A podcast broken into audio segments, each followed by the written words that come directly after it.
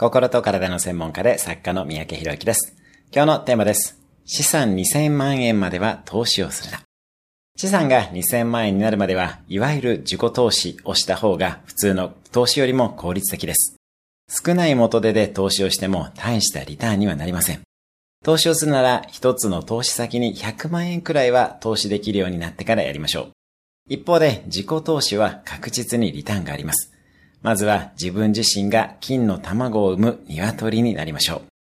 そのためには自分の好きなことで得意なこと、それで人のニーズに対して貢献できるようになっていくことです。